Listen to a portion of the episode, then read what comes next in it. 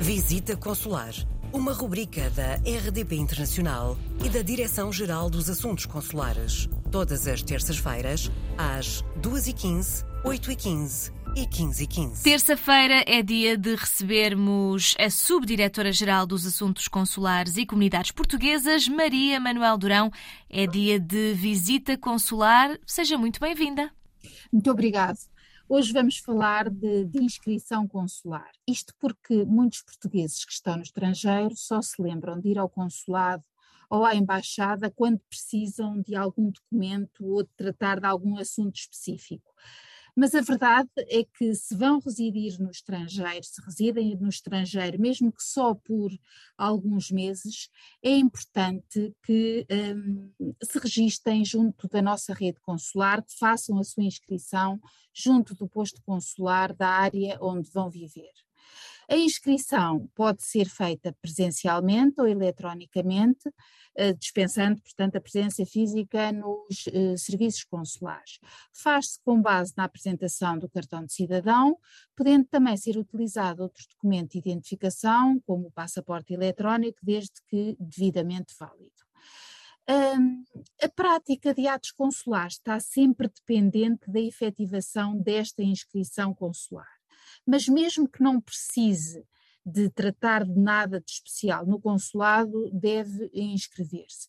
E desde logo porque permite a identificação do utente nos registros consulares e facilita a prestação de proteção consular que por algum motivo possa vir a ser necessária.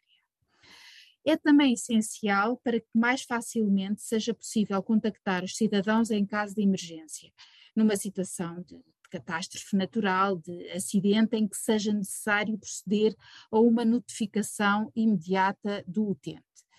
É um, é um ato gratuito, é voluntário e tem de facto muitas vantagens. A inscrição, feita com base no cartão de cidadão, fica guardada numa base de dados, devidamente protegida de acordo com a lei, e pode ser consultada por qualquer posto consular em qualquer parte do mundo.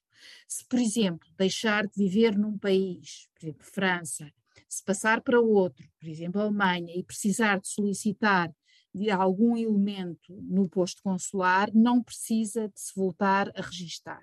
O posto consular na Alemanha vai aceder à inscrição que já tinha feito em França. Convém, no entanto, eh, manter os dados da sua inscrição atualizados. Pode ainda solicitar também à distância um certificado de inscrição consular. Este certificado é gratuito e permite comprovar a inscrição consular junto de entidades externas, caso essa informação lhe seja solicitada. Para obter mais informações, e como já recomendo habitualmente, contacte o posto consular da sua área de residência ou visite o portal das comunidades. Muito obrigada, Maria Manuel Durão. Voltamos a falar na próxima semana. Coloque as suas questões através do mail visitaconsular.rtp.pt